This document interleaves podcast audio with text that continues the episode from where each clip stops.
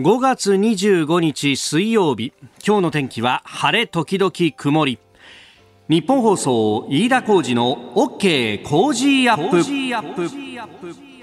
朝6時を過ぎました。おはようございます。日本放送アナウンサーの飯田浩二です。おはようございます。日本放送アナウンサーの新業一華です。日本放送飯田浩二の OK 工事アップ。この後8時まで生放送ですえー、昨日もね、なんだか蒸し暑いなというお天気でしたが、うん、今日も晴れ時々曇り、えー、今、日本放送有楽町の屋上のね、温度計が21度を指しておりまして、すでに20度超えてるかと。そうなんですよね。ね今日も夏、夏日ぐらいにはなってくる？はい。東京都心27度の予想になっています。おいや、ここのところやっぱ蒸し暑いなと思うのが、はい、あの、風呂場のですね、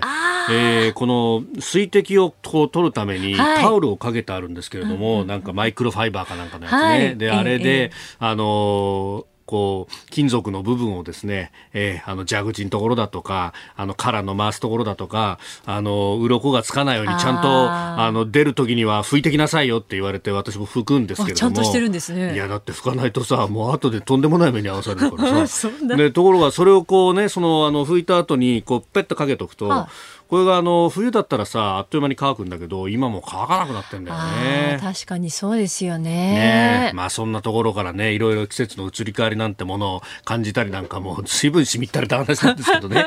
するんですがいや移り変わりといえばですよもうあのプロ野球は交流戦が始まって、はい、もうね交流戦も昔ねあの始まった当初はこれどうなるんだなんて言われたものがですねもはや、えー、季節の風物詩とはもうこれ5月から6月になるんだなというところでえー、昨日が交流戦の初日と、はい、えー、日本放送では、えー、巨人対オリックス東京ドームの試合ね、これをまたあのしまったいいゲームで、本当ですよね、え最後はジャイアンツがあ勝ったと勝ち越したと、ねえー、7回に追いつかれたけれども8回の裏に勝ち越したというえー、ゲームでジャイアンツファンにとってはもう答えられないというね、4番が打ったしというね、はい、えー、ゲームでありましたが、えー、交流戦に合わせてですね、えー、日本放送の各番組とショーアップナイターのコラボと交流戦というのもやっておりまして、えー、昨日はですね、私が発表来た様をですね、はい、ご紹介しましたが、えー、今日、はい、新業アナウンサーが満を持して登場ということで、すでにあの番組のね、えー、ツイッターのアカウントではアップされてますけれども、えー、報道の森田浩二そうなんです。一緒に動画撮影しました。森田さん、あの、今シーズンは、あの、ナイターのスタジオもやっているね、そうなんですよ、えー、いや、森田さんの気合の入り方がすごくてですね、飯田さんがあの、阪神の8匹てきちゃうもんだから、もう負けちゃいられないと。あの、広島カープのも大ファンですけれど、ファンクラブのユニフォーム、今シーズンのユニフォームを着て、うん動画を撮ったんですよ。いやすごいよね、うん、あれもね。ファンクラブの人にしか与えられないというレアものを着てきたと。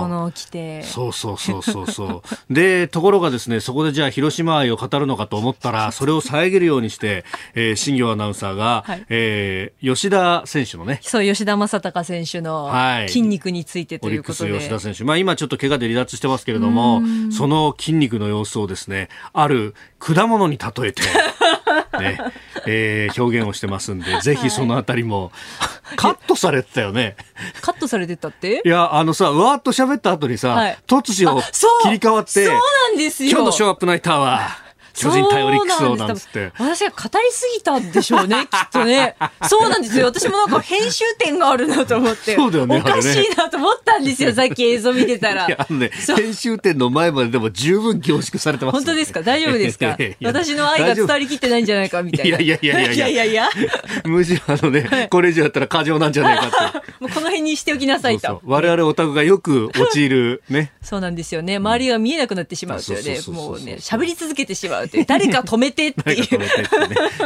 えー、ですんで編集点でぶった切ってありますんで、えー、ご覧いただければと思います。はい、お願いします。はい、えー、今日もね、5時半からショーアップナイターは巨人対オリックス戦。今日は、えー、巨人が山崎伊織の先発、オリックスはワゲスバックの先発というふうに発表されてます。うもうね、ジャイアンツ若手がどんどん出てくるぞというところであります。あなたの声を届けますリスナーズオピニオン。この傾向ジアップはリスナーのあなた、コメンテーター、私、田新行アナウンサー、番組スタッフみんなで作り上げるニュース番組です。ぜひメールやツイッターでご意見お寄せください。今朝のコメンテーターは数量政策学者の高橋洋一さん。この後6時半過ぎからご登場。え、まずはインド太平洋経済枠組み IPEF。この発足メンバーに台湾が入らないことについて伺ってまいります。えそして6時50分過ぎからお送りするニュース7時またぎのコーナー、え物価高騰緊急対策の補正予算案について27日に衆院通過で合意という記事が出てまいりました。それから7時10分頃からのおはようニュースネットワークではクアッドの首脳会合共同声明で中国を念頭に威圧的行動に強く反対ということで、まあ、この中国の反応等々について評論家の関平さんとも電話をつないで深めていこうと思っております。えー、そして、えー、教えてニュースキーワードはマイナ保険証、まあ、マイナンバーカードでね、えー、健康保険証を兼ねると、まあ、報酬加算というか、まあ、これあの診察代が余計にかかるみたいな話が出てましたけれども、まあ、それを見直すというようなニュースが出てきました、えー、そして2021年度の毎月勤労統計調査について3年ぶりプラスとなりましたがコロナ前の水準まではいかずというところです。まずは速報が入ってきました。北朝鮮が弾道ミサイルの可能性のあるものを発射したということであります、えー、まず韓国軍の合同参謀本部は北朝鮮が東に向け弾道ミサイルを発射したと明らかにしました、えー、また総理官邸の災害危機管理情報のツイッターアカウントも北朝鮮から弾道ミサイルの可能性のあるものが発射されたと、えー、続報が入り次第お知らせしますということを書いております。えー、ままた防衛省自衛隊もですね、えー、弾道ミサイルの可能性があるものが発射されたということを書いております。えー、まあ、続報入り次第お知らせをするというところでありますが東に向けてミサイルを撃ったと、まあ、今までの経験でいけば、まあ、日本海に向けてということが考えられるというところであります、ま、周辺を航行している船舶であるとか、えー、航空機も注意が必要だということで、ま、おそらく公的にも注意喚起がこのタイミングでされているというところであろうと、えー、思いますが情報が入り次第お伝えしてまいります、まあ、バイデン、えー、アメリカ大統領の韓国訪問、えー、そして、まあ、その後日本をと、まあ、昨日まで訪れておりました、まあ、このタイミングで、えー、核実験や弾道ミサイルの発射というものが起こるのではないかということが、えー、言われておりました。また弾道ミサイルに関してはね、えー燃料の注入を行っているというようなことが報じられていたというあたりで、まあ、燃料を一旦入れると、まあ、これ特に液体燃料の場合は、えー、発射をしないとダメになるということがありますので、まあ、いずれかのタイミングで起こるのではないかということが言われておりました。えー、情報が入り次第お伝えして、えー、いります。先ほど北朝鮮が弾道ミサイルの可能性のあるものを東に向けて撃ったということ一報が入ってきております。えさて気になるニュース。スタジオに長官各紙が入ってまいりました。昨日行われたクアッド首脳会談。これを一面にというところが非常に多くなっております。えー、朝日新聞中国対抗インフラ支援日米合意合意5年で6.3兆円と。えー、そして読売新聞は一方的現状変更を許さずインド太平洋中国念頭に連携クアッド首脳会談、えー、産経新聞、えー、中ロ念頭現状変更に反対インド太平洋6兆円支援日米合意首脳声明と、えー、いうことでそれから日経もですねえー、日米合意で海洋監視中国念頭現状変更に反対クアッド首脳声明と。えー、4紙が一面となっております。まあ、このあたりはね、後ほど今日のコメンテーターの高橋洋一さん、さらには、えー、おはようニュースネットワークのゾーン7時10分過ぎですが、クアッド首脳会合について、えー、評論家の関平さんとも電話をつないで、まあ、中国側の反応等々も含めて、えー、聞いていこうと思います。まあ、中国は、えー、ロシアと合同でですね、えー、戦略爆撃機を日本の周りを回るような形で飛ばすというようなことにも出ております。えー、それから各紙一面の方のところで報じているのが北海道知床半島沖での観光船沈没事故、えー、水中に吊り上げた状態で「カズワンというこの、ね、沈没した観光船を移動していたところ、えー、ベルトが切れて海底に落下したということが出てきております。まあこれね詳細どうなっているんだと、まあ、うん今日、今朝の長官の報道では、まあ、船体のですね、まあ、そこのところにもロープをこう5本ほど引っ掛けて、えー、移動させていたんだけれども、潮流でそのロープが一部切れたということであります。まあ、最初のね、報道だと、あの、手すりなんかに紐をつけて、えー、移動させていたんで、これじゃ脆弱だろうということも指摘されていましたが、まあ、その辺はちょっとね、情報がいろいろと飛び交っているというところであります。えー、それから気になるニュース毎日の一面はですねウイグル公安文書流出逃げる者は射殺やという記事が出ております。これあの新疆ウイグル自治区のウイグル人の方々への再教育施設などに、まあ、多数収容されているという、まあ、人権に対しての大きな侵害でありますが、えー、これに対しついてですね共産党幹部の発言記録や収容施設の内部写真2万人以上の収容者リストなど数万件の内部資料が流出したということで、えー、これ、あの内容に関してですね、うん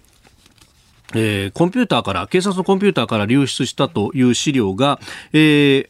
ー、在米ドイツ人の研究者、エイドリアン・ゼンツ博士に渡ったということで、まあ、そこから、えー、国際的なですね、14のメディアがこれを取材、検証して、えー、信頼に足るものであるということが分かったと。まあ、その中に毎日も入っていると。まあ、他にも日本からは NHK ワールドジャパンが入っていて、えー、他に、え、BBC であるとか、国際調査報道ジャーナリスト連合 ICIJ、えー、USA Today、フィンランド放送協会、えー、ドイツのシピーゲル、フランスのルモンド、えー、などなどとういうメディアが入っているというところなんですが、えー、この内容というものが確かに、まあ、あのいろんなところでねもともと報じられていたことであったりとかあるいはあのこここの番組でもご紹介しましたが AI 監獄ウイグルというね、えー、本等々との記述と全く同じと。で、しかもそれがですね、えー、この逃げる者は射殺せよというふうに発言したのが、え、一代前というか、まあ、直近まで、えー、この新疆ウイグル自治区のトップを務めていた、陳全国共産党新疆ウイグル自治区委員会書記という人間で、この陳全国という人は、もともとその前にですね、チベットで、え、過激な、苛烈な弾圧をこう行っていたと。まあ、それによってこの陳全国がチベットのトップを務めていた時代にはですね、え、チベット層の方々100人以上が抗議の焼身自殺をしていたという、まあ、あの、過去に例を見ないほど、これ、かなり多数が、えー、そういった行動に出ていたというような、えー、ことからもわかる通りで、しかもそれをですね、中国共産党は、えー、勲章と見て今度はウイグルに送って、ウイグルで勲ここれこれをやったということが、また、えー、これを評価されてですね、今度はあの、広州の、えー、共産党のトップにつくというようなことに、ま、なるという人事も発表されているという、いわくつきの人物であるというところであります。まあ、あの、こういったですね、えー、報道が出ていると。しかも、これ、あの記事でもですね、えー、指摘がありますが今まさにこのタイミングで、えー、国連のですねバチェレ、えー、人権高等弁務官が、えー、23日から6日間の日程で中国を訪問していると。で、えー、中国広州でですね王毅国務委員兼外相とも会談をしていると。政治的に利用することに反対すると、えー、いうことを言っていますけれども、まあ、むしろこの中国に、えー、人権高等弁務官が言っているということで中国側が世界に対して政治的なアピールとして使うんじゃないかというものも危惧されているところであります。まあ、あの、どういった調査ができるのかというのは、まあ、自由な調査ができるような環境ではないというところで、えー、この新疆ウイグル自治区のですね、カシュガルなどにも訪問をするということではありますけれども、中国が見せたいものだけをおそらく見せることになるだろうというふうに思え、思われるというところでありますが、まあ、このタイミングでこういったものが出てくるということも含めて、えー、中国に対しての牽制というものが世界的に行われているということであります。えー、それから北朝鮮から発射された弾道ミサイルの可能性のある飛翔体、えー、続報が入ってきました。防衛省によるとすでに落下したとみられるということであります。海上保安庁が明らかにしました、えー、この北朝鮮から発射されたとみられる弾道ミサイルすでに落下したということが明らかになっております。ただミサイルのどういったものであるかというようなあたりは、えー、まだ情報が出てきておりません、えーそれこそ多弾頭化したものの実験が行われるのではないかというようなことも事前には言われておりましたし、またこのミサイルが日本の排他的経済水域 EZ の内か外かというところによっても、まあ、対応が変わるというところでありますが、いずれにせよですね、弾道ミサイルの発射というものは、国連の安保理決議で北朝鮮に対して禁止されているものであると、安保理決議の明白な違反であるということは、弾道ミサイルだと確認された時点でそうなるということであることは間違いないと遺憾以上の対応が、まあ、求められる部分でもあろうというふうにも思いますここが気になるでしたこの時間からコメンテーターの方々ご登場。今朝は、えー、数量政策学者高橋洋一さんです。おはようございます。おはようございます。よろしくお願いします。よろしくお願いします。さあ、まずはですね、えー、ここでは i ペフインド太平洋経済枠組み、うん、えー、補足メンバーに台湾が入らないことについてこれサリバン大統領補佐官が、まあ、補足メンバーとはならないというふうに述べたというところであります。うん。まあ、これ、どう見ます、うん、あの台湾もいかんつってますけどね、えー、私もいかんだと思いますけどね。えー、まあまあ理由は、あの、ですよね、最初、あの、発足の数を確保したいからっていうのがアメリカがあって、まあ、13カ国でスタートしましたけどね。そね、えその時にやっぱり多く数を確保したい時に、東南アジアの人、東南アジアの国をね、まあ、入れたいわけですよね、はい、東南アジアの国ってね、やっぱり中国のことを気にして、あれですよね、これが対中包囲網ってすごくはっきりすると、もう自分たちも困るというのが東南アジアの国ですよね。はい、だから、それで、その対中包囲網がはっきりするかしないかっていうのは台湾が入るか入らないかですからね。はい、それで、まあ、あの、とりあえず台湾は発足メンバーから、あ除いてもらったっていう、そういうふうな経緯みたいですね。うん。うん、まあでも私はだからこれ、別に何のために中国包囲網っていうのは何、あの、何のために作るのかっていうと、はい、まあこの IPEF 自体が、うん、まああの、アメリカ議会は全然関与しないから、はい、はっきり言ってふわっとしたフレームワークなんですよね。だから、 agreement には全然ならなくてね、だから TPP の代わりにはまずならないんですけれど、でも対中包囲網っていうのは意味はあるから、だからふわっとしたフレームワークだから、まあ関税もないふわっとしたフレームワークなんで、まあその分、あの、絞ってね、対地包囲網をはっきりさせればいいかなと思ってたんで、うん、その IPEC の一個の話としては、サプライチェーンの話あるじゃないですか。はい。で、サプライチェーンといえば半導体でしょ？えー、半導体だったら日本とアメリカと、あ日米と韓国と台湾でほとんどなんですよね。台湾入れないとまずいに決まってるんで、それだから、まああの、うん、率直に言うと、その4か国でスタートしてもいいかなぐらいに私は思ってたんですけどね。えー、要するに、対地包囲網ではっきりさせればいいでしょ？えー、そしたら、その、うん、韓国も巻き込んで、日本とアメリカと台湾でも、まあね、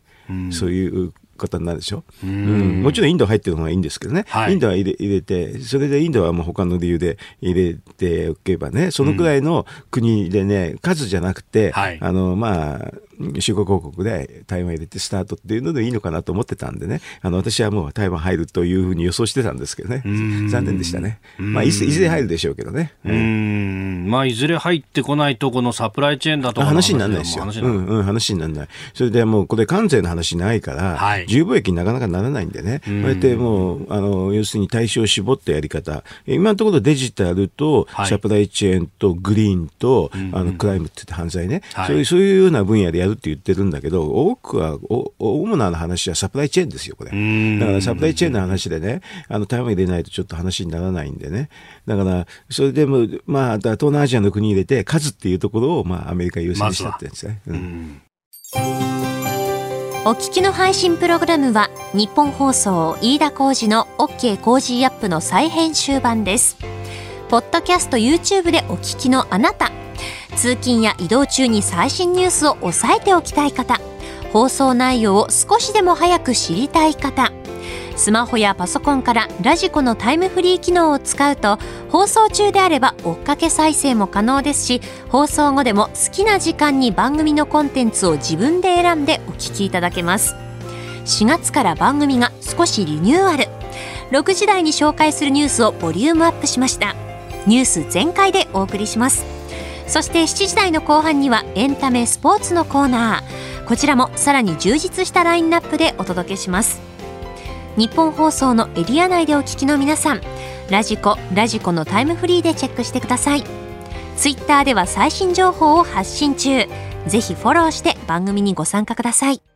あなたと一緒にニュースを考える飯田浩二の OK 工事アップコメンテーターの方々と7時をまたいでニュースを掘り下げてまいります、えー、今朝は数量政策学者高橋洋一さんです。引き続きよろしくお願いします、よろしくお願いします。えー、まずは先ほどの北朝鮮の弾道ミサイル発射について、えー、共同通信によりますと韓国軍合同参謀本部は今日北朝鮮が東に向け弾道ミサイルを発射したと明らかにしました、えー、また日本政府は北朝鮮から弾道ミサイルの可能性があるものが発射されたと発表しました、え、日本の EEZ 排他的経済水域の外へ落下したとみられます、え、現時点で航空機や船舶の被害は確認されていないということです、え、日本アメリカそれに韓国の3カ国政府府が詳しい分析を進めております、えー、アメリカのバイデン大統領が就任後初めての日韓訪問を昨日終えたばかりのタイミングでの発射となりました。高橋さん、これね、新型コロナも蔓延している中で、打ってきました、うん、ワクチン打ってるくせに、うん、ワクチン、ワクチン打たないくせにミサイルは打ちますね、本当に。とんでもない話で。ね、まあ、でもちょっと配慮したのは、バイデンさんいるときにやらなかったっていうことだけでしょうね。ああ、うん、本当はやりたかった、まあ、うん、本当はそうでしょ？あの、だって燃料注入してから、あの、ある一定時間って決まってるわけですよからね。うん,、うん。もうギリギリまで引き伸ばしてと。うん、そうでしょうね。そこはだからちょっと配慮したって、ちょっと怖いんじゃないですか、やっぱり、アメリカも。うん、アメリカの存在だったりとかっていうのがね。そうそううんえー、そして株と為替の値動きをお伝えしておきます、えー、24日のニューヨーク株式市場ダウ平均株価。前の日と比べ48ドル38セント高い。3万1928ドル62セントで取引を終えました。ハイテク銘柄中心ナスダック総合指数は270.82ポイント下がって1万1264.45でした。一方円相場1ドル126円80銭付近で取引されております。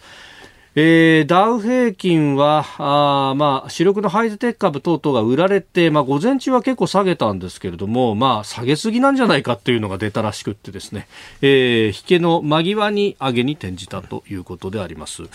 まあ、円相場が円安にちょっと触れた触れてきてるんですかね、126円台。まあ、これ、まあ、誤差の範囲でしょうね。まあ、誤差の範囲。この回はね。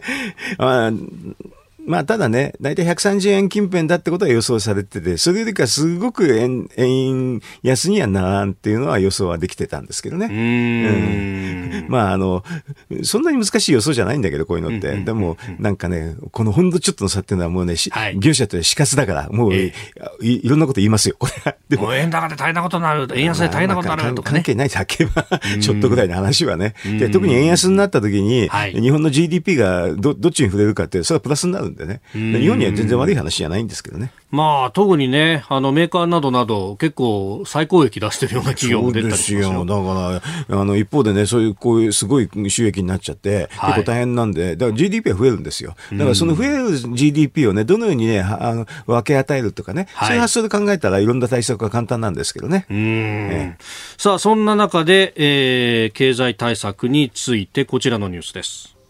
物価高騰緊急対策の補正予算案27日衆議院通過で合意。物価高騰の緊急対策を実行するため一般会計の総額で2兆7000億円余りの今年度の補正予算案はえ今日衆参両院の本会議で審議入りします。え昨日その後の審議日程をめぐって衆議院の予算委員会与野党の筆頭理事が会談をし明日26日と27日の2日間岸田総理とすべての閣僚が出席し質疑を行った上で27日に採決を行うことで合意しました。で参議院には来週渡って30、31でということのようであります。うん、えー、ということでですね、この補正予算案、物価高騰緊急対策なんて言ってますけれども、うん、中身は2兆なんですね。この、えー、っと、まずそのセオリーが多分ね、もう分かっててやってるんだと思いますけどね。分かっててやってる。えー、っとね、あの、うんうん、現、ちょっとね、制度に述べるとね、今の現状を考えると4月の物価どうなってるかというと、総合で2.5上がって、除く生鮮食品で2.1%上がって、はい、ここはだからちょっとインフレみんな言いたくなるんだけど、それで除くエネルギーと除く生鮮食品、これをコアコア指数って言うんですけどね、これが物価の基調なんですよ。はい、それを見ると0.8。全然上がってないんですあの、だからはっきり言って、あの、だ、まあ大したことないっていうかね、全然インフレにならないんですよ。だから、はい、あの、アメリカとかヨーロッパなんかのこの、このね、除くエネルギーと除く食品のところが、はい、まあ実は6%とかもう以上、6、7、8とかそんな感じの数字になってるんですよ。ね、だからね、そのくらいにならないと本当はインフレじゃなくてね、どうしてそういうふうに日本だけこういうふうにあの違うのかっていうと結構簡単でね、はい、あの GDP ギャップっていう言葉があるんですけどね、総供給と総需要の差。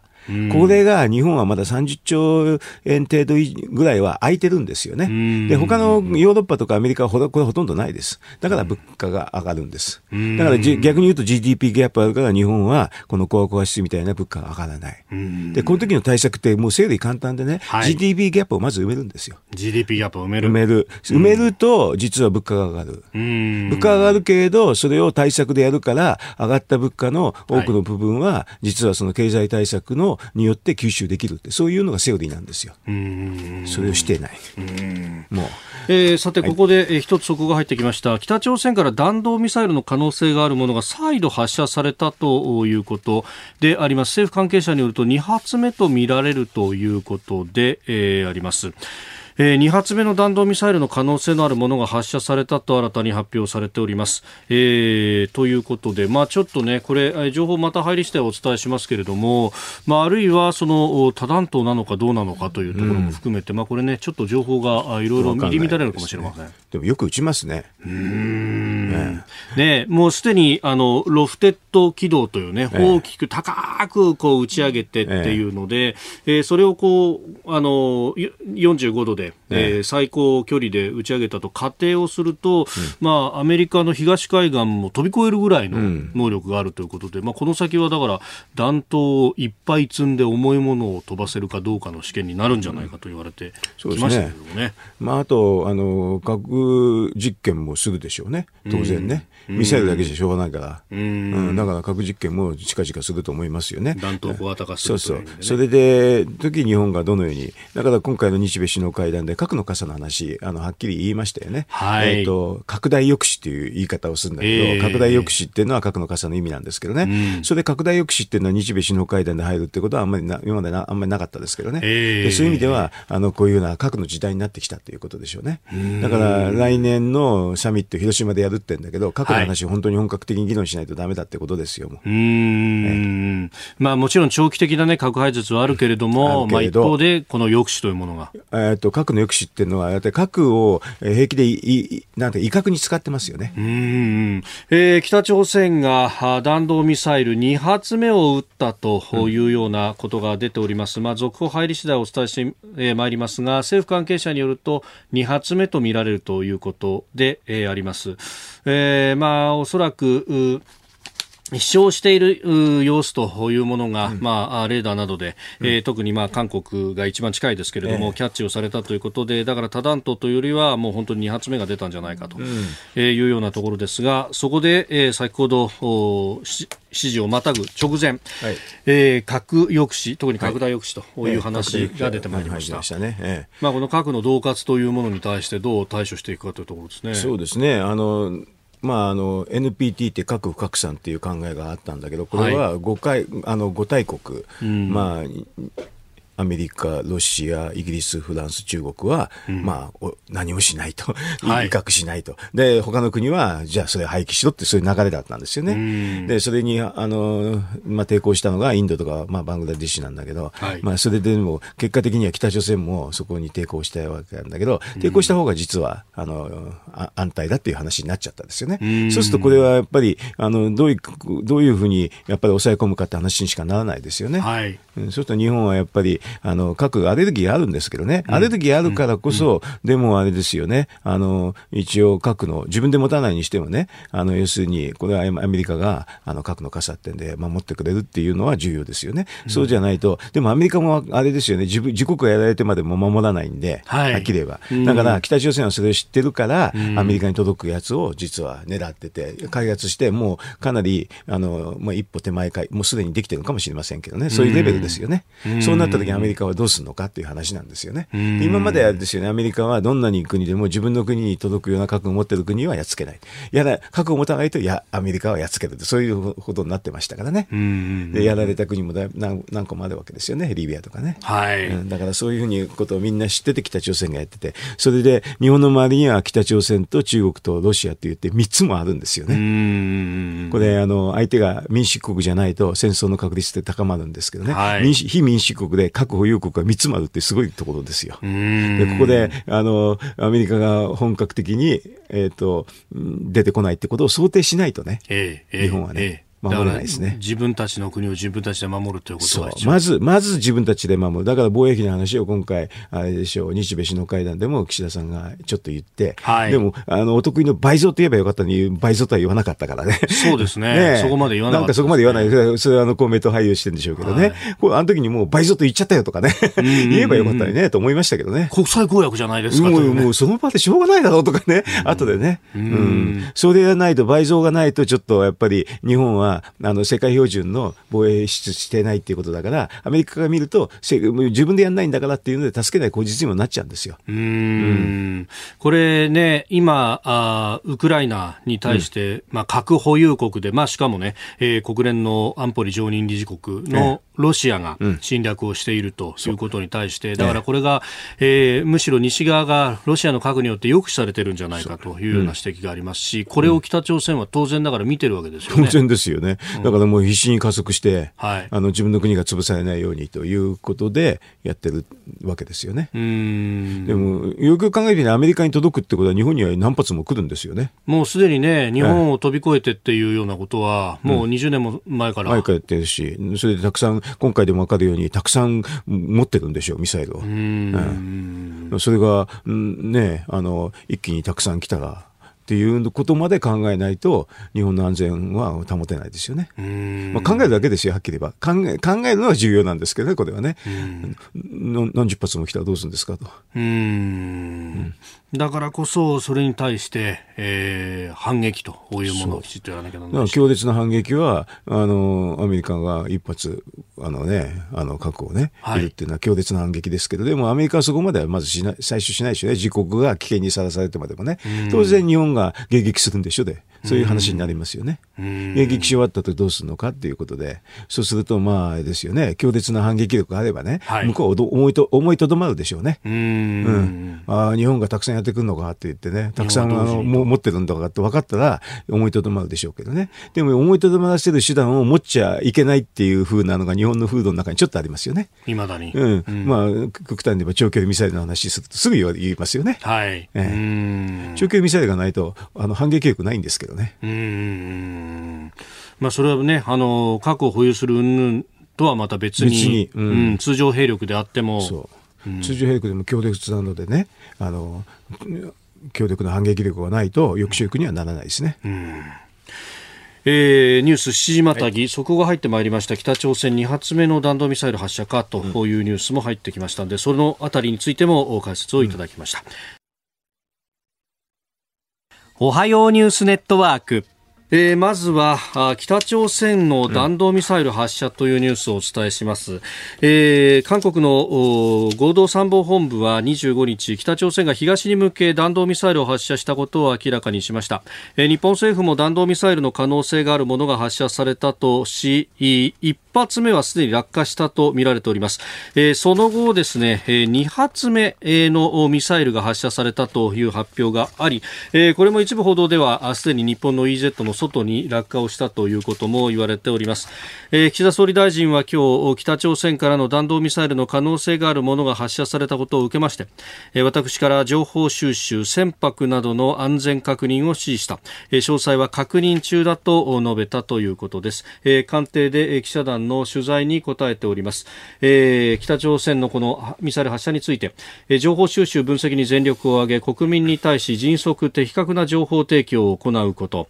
えー、航空機船舶等の安全確認を徹底すること。不測の事態に備え万全の体制を取ること。以上の3点について総理から指示があったということであります。一発目のミサイルが発射されたと一報があった直後6時5分にこの指示が出たということであります、えー、情報入り次第続報が入り次第お伝えしてまいります。えではこの時間取り上げるニュースはこちらです。クアッド首脳会合共同声明で中国を念頭威圧的行動に強く反対。日本、アメリカ、オーストラリア、インド4カ国の枠組みクアッドの首脳会合が昨日総理官邸で開かれ共同声明が発表されました。中国を念頭に現状を変更し地域の緊張を高めるあらゆる威圧的な威圧的で一方的な行動に強く反対。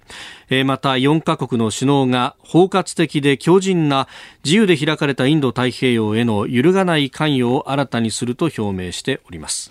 ではまずはクアッドの首脳会合後議長国として記者会見をしました岸田総理大臣の声です、えインフラ分野ではインド太平洋地域において、今後5年間で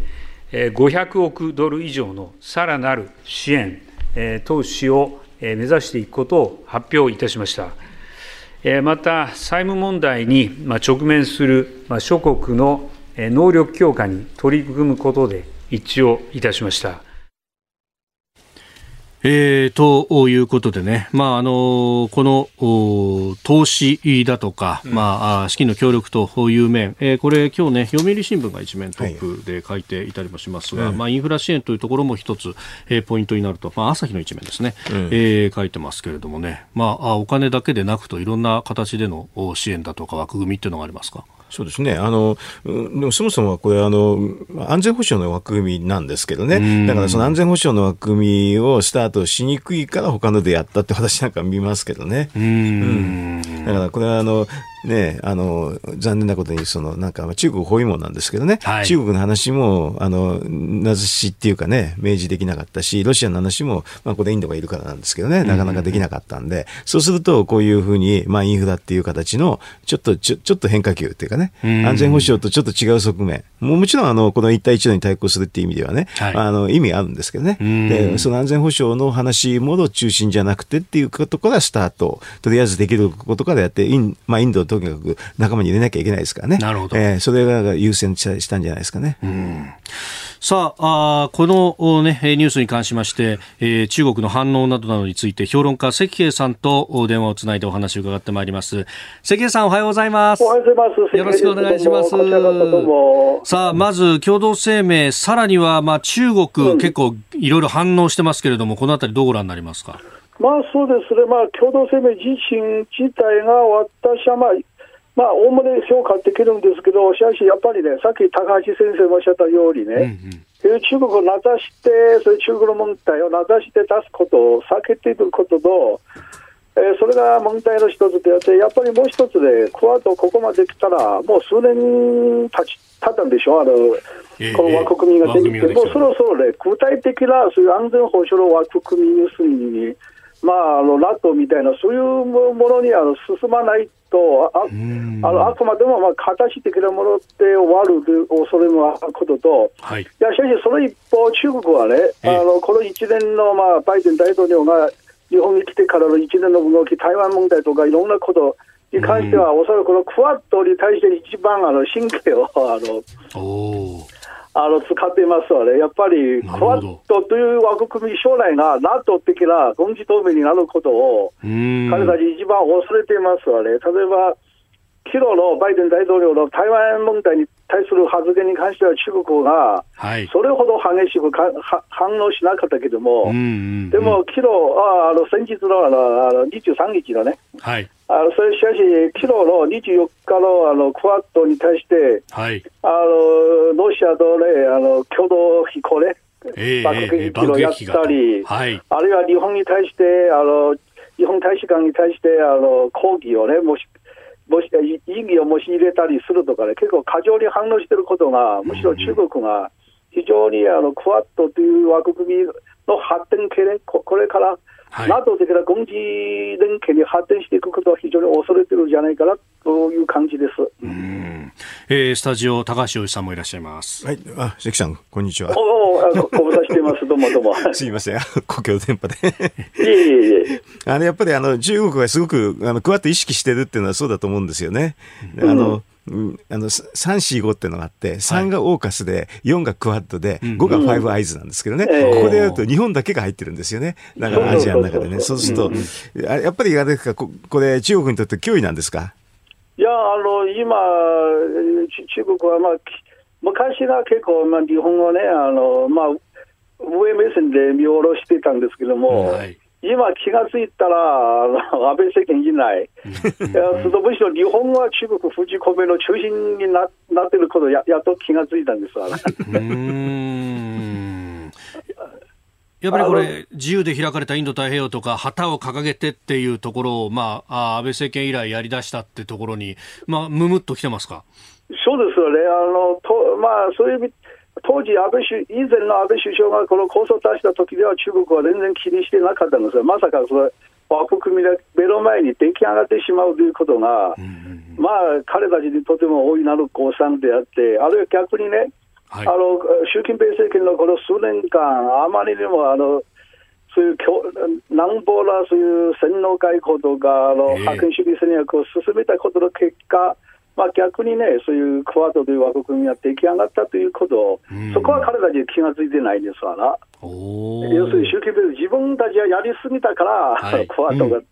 そもそも昔、オーストラリアもインドも中国とそんな関係が悪くなかったでしょ。はい、中国、自分たちからインドも敵に回して、オーストラリアも敵に回して、うん、まあむしろクワッド出来上がった一番の功労者が習近平じゃないかなと思うんですなるほど。これ、オーストラリア、政権変わりましたよね、労働党になっても、うん、でもやっぱり中国に対しての反応っていうのは変わらないですか？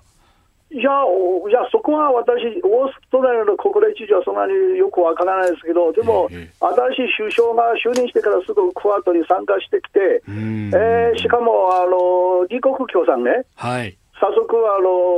オーストラリアの新しい首相にあの、ええ、あの祝電を送ったんですけど、ね、今の何の反応も あの示してないんですよ。あなるほどなるほど。むしろ逆にね、はい、えー、中国とオースオーストラリアの関係は結構困難であるということ、ええ、あるいは中国のオーストラリアに対する制裁関税を、ね、厳しく批判しているということが、やっぱり政権が変わっても、やっぱりオーストラリア、国民の全体の中国に対する認識が結構変わったんじゃないですかね。なるほど、うん、でそんな中であの中国、王毅国民権外相がソロモン諸島などを訪問すると、この南洋の国々に対していろいろ手出してますね、中国は。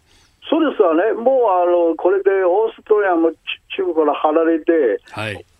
クワッドもできて、オーカスもできて、それに対抗するために中国、まあ、そういう枠組みを作らなければない、しかし、ついてくる国が少ないから、うんうんうん、結局ね、要するに中国の経済援助なしでもやっていけないというね、あのそういう国々をなんていうか束ねて何か対抗する、たただし、うん、そこが一番危険なのは、要するにソロモン諸島で中国は今、軍事基地作ることを企んでるでしょ？はい。そ、ね,、れがかなり南シナ海の緊張を高め、高めることになって、あの大変なことになるかもしれませんよ。あのうんここ甘く見てはいけないということですね。そうそうそうそう。あるある一見はだけ甘く見てはいけないんですわな。なるほど。わ、かりました。杉江さん、朝からどうもありがとうございました。どうもどうも、はい、またいろいろ教えてください。はい、どうもどうもありがとうございました。ありがとうございました。はい。えー、評論家関平さんにこのクアッドそしてそれに対しての中国の反応というところをお話しいただきました、えー、そこが入ってきました。韓国軍の合同参謀本部は北朝鮮が断続的に計3発の、えー、弾道ミサイルを発射したと明らかにしました。このコーナー冒頭で2発目の発射そして EZ 落下というところを、うん、EZ の外に、えー、落下をしたということをお伝えしましたがその後3発目の発射というものも、えー、韓国軍の合同参謀本部が明らかにしております、えー、なお2発目に関しては日本の排他的経済水域 EEZ の外に落下したということであります。おはようニュースネットワークでした、えー、続いて教えてニュースキーワードです。マイナ保険証報酬加算見直しへ。政府は昨日マイナンバーカードを健康保険証として利用できるマイナ保険証に対応する医療機関の受診で患者の窓口負担が増える仕組みを見直す方向で検討に入りました。マイナ保険証に対応できる医療機関を増やすためこの春の診療報酬改定で加算措置をスタートしましたが患者の自己負担が増えるため国会で批判が高まっていました。まあ、国会でというかですね、なんでマイナンバーカード作って保険証作った方が金かかんだよって、まあ普通に思いますよね。そう、素朴にね。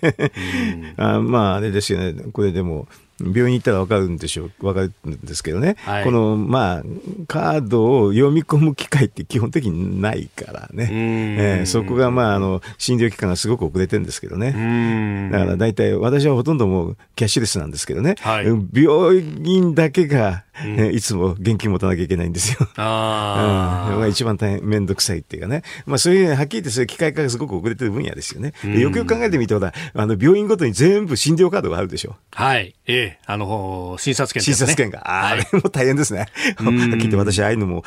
なんていうかな、このマイナンバーカ カードでね、はい、全部代用してくれればよろしいのに。だってあれ、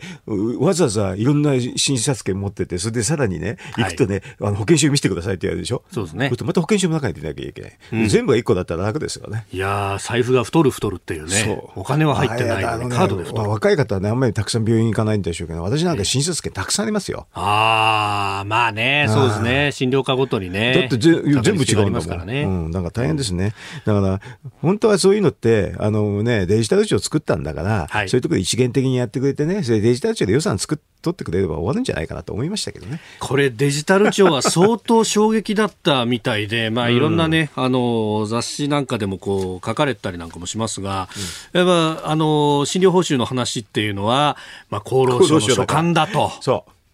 で本来はその辺横串通すのがこのデジタル庁の役割でだからこそ勧告権まで与えたわけですが、うん、だから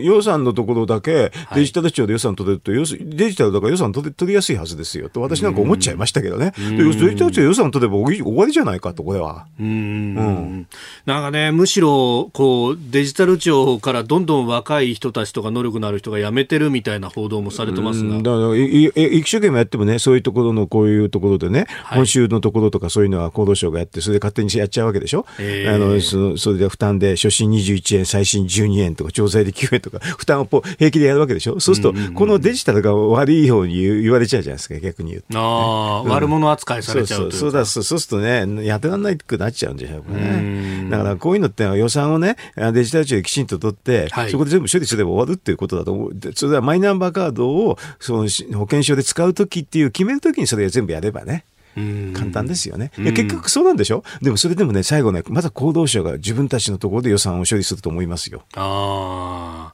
あ。これ、あの、それこそね、デジタル発足、発足の時などに、うん、もうこの、あの、いろんな、ね、これをこう作ったそれこそ議員の方々だとかに話聞いても、うん、マイナンバーカードっていうのは、まあ、ある意味の肝になってて、うん、ここを核にしていろんなことができるよっていう、うん、まあ、あのソサエティ5.0をやるんだみたいなことを言ってたわけですが、はい、やっぱそこの政治の後押しみたいなものが弱くなってるっていうのはありますか？ありますね、あのまあ、そもそもこういうのってあれですよね。リーダーシップ取んなきゃいけなくてデジタル大臣っていうのはちょっとね最近影薄いですよね。何何言ってるか分かんないしそれであのいろんな省庁からたくさん来るでしょ、はい、役人がたくさんいて、はい、そうすると1個のプロジェクトを上げるときに、全部の省庁に話聞かせろってみんな執行者が言うわけじゃない。うん、話進まないですよね。うん、だから、こんなのも最たるもんなんだけど、だから作るときに予算も全部取っとけば、全然取ってことない話なんですよ、こういうのって。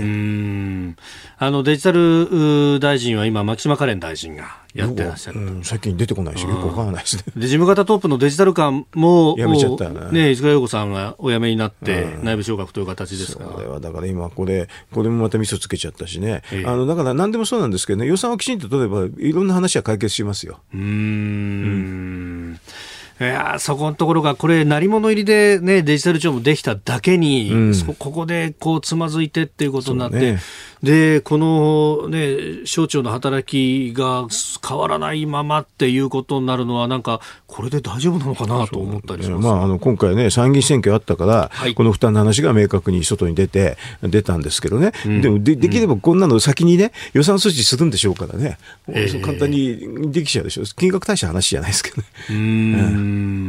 まあ、本来はだから、この保険証の話からその先、じゃあ、カルテをどうするとかね、電子カルテ化とか。かも、うん、今メーカーによって違って互換性がないなんていう問題をどうするとか、こういろいろこの先ってものが未来が語られてたはずなんですけれども。うん、だから今のカードでね、はい、マイナンバーカードでとりあえずあの各診察ができるようにするとかね、うん、診察券の代わりになるとかね、これくらいできるはずなんだけど。これだから免許とかもね、大変だ、マイナンバーでやるとかいろいろ言ってますけれども。えー各省がそれぞれまた言う言ってね、横ぐ、横割りにならないで縦割りの弊害が出てきちゃうといけないなという感じですね。これを機会にしてね、あの横割りや縦割りをやめてほしいですね。それには政治の責任というのも伴うはずだと。はいえー北朝鮮のミサイル発射についてのまとめでありますが韓国軍の合同参謀本部は今日北朝鮮が首都平壌のスナン付近から日本海へ向けて断続的に合わせて3発の弾道ミサイルを発射したと明らかにしました。また日本政府も北朝鮮から弾道ミサイルの可能性があるものが発射されたと発表しております、このうち2発は日本の EEZ 排他的経済水域の外へ落下したとみられます、え3発目に関してもね一部報道ではすでに落下したというようなことも出ておりますがまあこれは情報入り次第またお伝えしてまいります。えー今のところ航空機や船舶の被害は確認されていないということであります。また岸田総理大臣は今日総理官邸で、えー私から情報の収集船舶などの安全確認を指示した、えー詳細は確認中だと記者団の取材に答えております。まあ、バイデン大統領の歴訪後初めて、えーまあ、昨日終えたばかりのタイミングでの発射となり、えー日本、アメリカ、韓国3カ国の政府が詳しい分析を進めているということであります。まあ、あの3発。でこれ、えー韓国軍の、ね、この合同参謀本部によれば6時ちょうど6時37分6時42分と、え3発が発射されたということのようですね。あの、まあ、タイミング的にはね、ちょうど日米、あなんかクワッド終わった後、はい。で、あの、あれですね、クワッドやってる時に、えっ、と、中ロのが、あれですよ、爆撃機が、そうですね。日本の周りをうんそれにそれにあ合わせてんのかなって、ね、ちょっとそんな感じはしますけどね。そうすると中ロさらに北北は多分ね、あの、うん自分も一緒一緒にっていう、そんな感じだと思うんですよね。うーん。まあ、明示的な連携ではないかもしれないそうね、明示的な連携じゃなくても、でもこの中ロと北が、はい。結構同じような反応を示してるってことが、やっぱりね、日本の安全保障に対する一つのね、メッセージになる気がしますけどね。うーん。本当にもう好む好まざるとにかかわらずもう三正面で考えていかざるを得ないのかというそうですよよね。あの、昔はだから、あ二正面難しいとか言ってんだけど、これ相手の話ですからね。はい。相手がそれでにに日本が二正二正面難しいなんて言えば三正面で来るんでしょう。ーん。まあその辺もね、えー考えながらじゃあ防衛費をどうするんだと、まあ今のこの5兆円余り、えー GDP 比1%ちょっととはい。いうようなことでいいのかと、まあ、世。界の標準はね、はい。まあ、せめて2ですよね。うんそうすると10兆円まで。2%とね。だから倍増ですよね。だからもう岸田さんはちゃんと倍増と言ってもらいたかったですね、今回ね。うーん日米首脳会談で。ね、うん。得意でしょと倍増はとかいうね、思わず私なんか思いましたけどね。所得に関しては倍増と言ってますから。よく言うじゃないですか、この金融、あなんか資産所得倍増ってああのイギリスでも言ったし、はい。言いましたね、はい。倍増得意でしょっていつも思うんだけど、今回言わなかった。えーではあ続いてのコーナーですがここだけニューススクープアップです。この時間最後のニュースをスクープアップ。2021年度の毎月勤労統計調査3年ぶりプラス。厚生労働省が昨日発表した2021年度の毎月勤労統計調査によりますと基本給や残業代などを合わせた労働者1人当たりの現金給与総額名目賃金は月平均で前の年度と比べて0.7%増32万飛び604円で3年ぶりのプラスとなりました。コロナの影響で経済活動が大きく制限された2020年度からの反動で残業代が大幅に増えましたがコロナ前の水準には戻っておりません。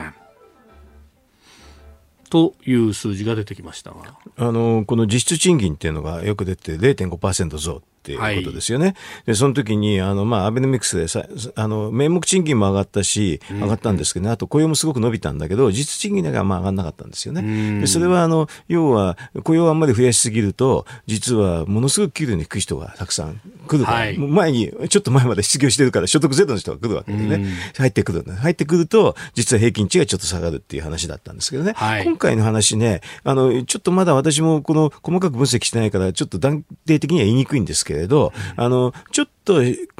なんか失業が増えたんですよね。ということはどういうことかっていうと今まで給料を取ってた人がいなくなる。でそういう時に失業の時には一番低い人から実は辞めさせるのが普通なんですよ。はい、えそうすると平均値はちょっと高くなる可能性がちょっとある。でそれを、まあ、あの残業代とかそういうのが増えてるって話もありますけどね。それはあれですよね。ある意味であのちょっと基本給の人で平均値の低い人を落とすのとそれであと前残ってる人にちょっと残業させると、はい、こういうふうに増える可能性があるというふうにちょっと思いますね。だからそういう意味では、あの、これが全部いい方向の筋なのか、えー、雇用者数がちょっと減ったから、その結果として給料がちょっと増えたのかな、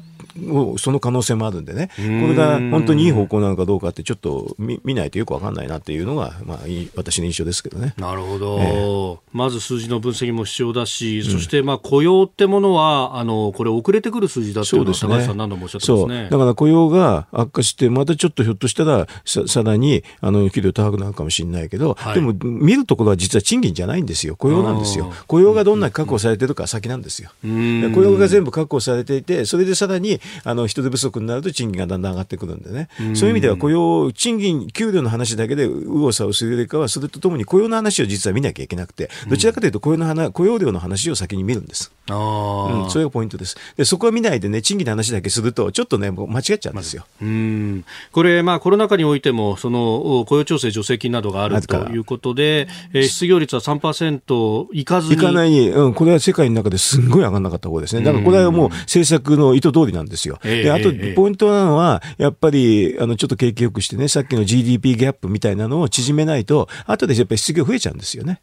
だからそういう意味では補正予算が2.7兆円は一桁違います。ああ。ええ、だこれ、今ね、えー、雇用調整助成金等々で持ってるところが、じゃあこれ政策を転換したときに、うん、えー、そこから首切りに走るということになると、一気に数字が、ね、だから GDP ギャップさえあればね、はい、そうすればあのいろんなあの原材料価格とエネルギー価格も転嫁できるし、需要もそこそこ出るんでね、うん、そうするとあんまりも失業は増えないんですよ。だから、ね、その GDP ギャップを早く埋めなきゃいけないんだけど、今回埋めてませんね。うん